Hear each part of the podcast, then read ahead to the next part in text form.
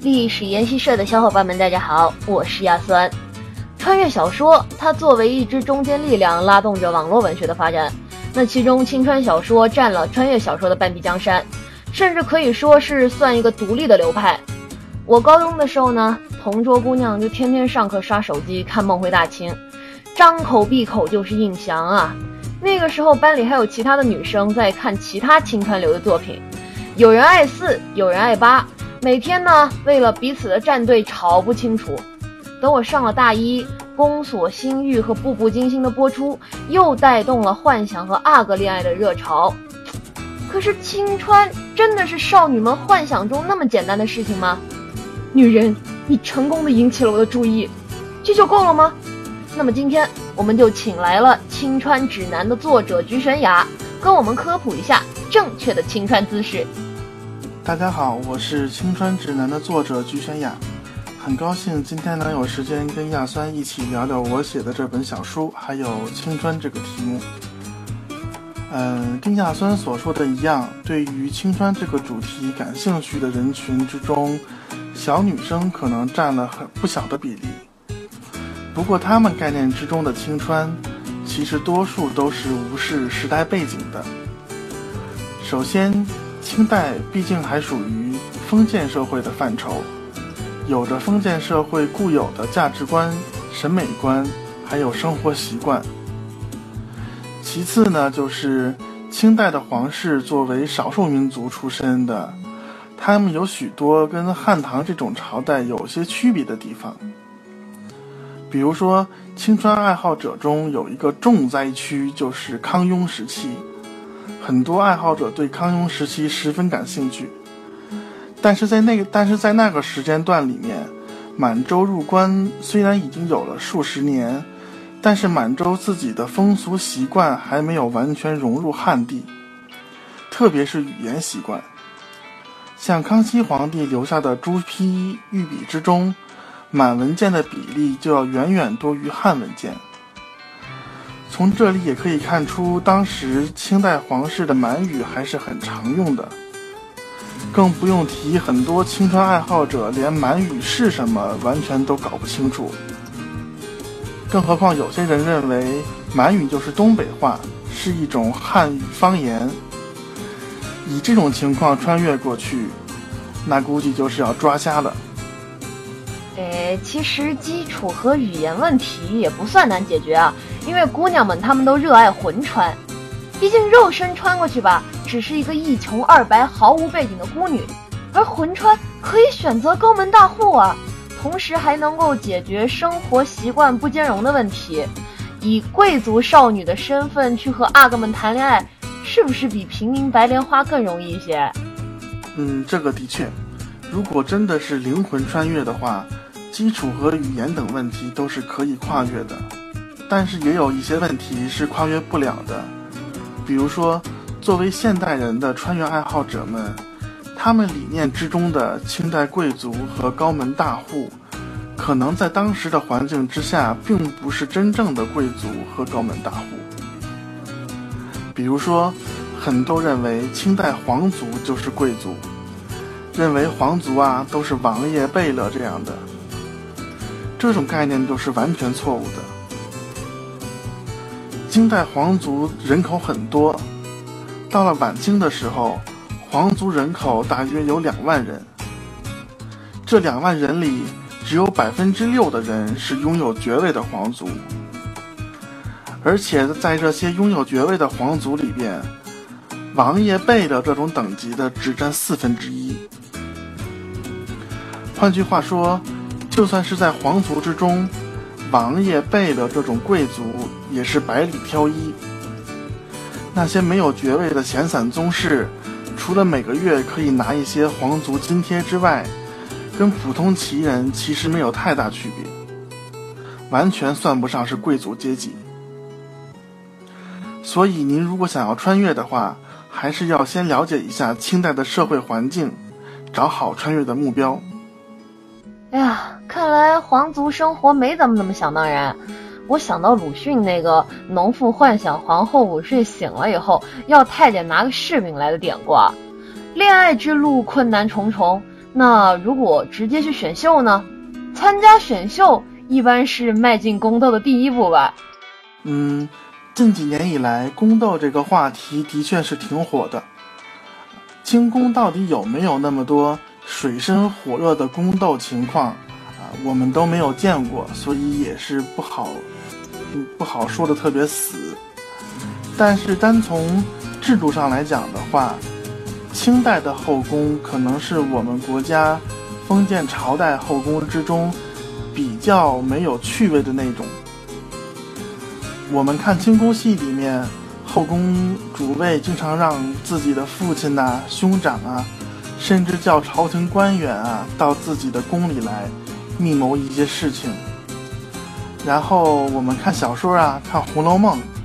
里边则有什么后宫主位回家心什么的，但是前面说的这两种情况在清代都是不允许的，所以清代的这些后宫主位们一旦入宫，就好似泥牛入海似的，他们的本家几个月得不到女儿的消息，都是很正常的事情。至于这个。宫斗文或者宫斗戏里边说的什么搞外遇之类的，清代宫廷里面的规矩是特别大的。后宫主位跟自己属下的太监私自谈笑，都是明文规定的禁令。你何况是跟一个外人发生一些一些什么关系呢？啊，所以说这个在清代选秀入宫，唯一可以确定的就是。在物质生活上能够得到比较好的待遇，啊，别的嘛都都是看缘分了。啊，谈笑风生都不行，这小主得多憋屈啊！嗯，实在不行的话就调剂去当个宫女呗，好歹是天子身边的人，可以狐假虎威啊。后宫主位的生活都是那个样子了，就更不要提宫女了。作为一个宫女。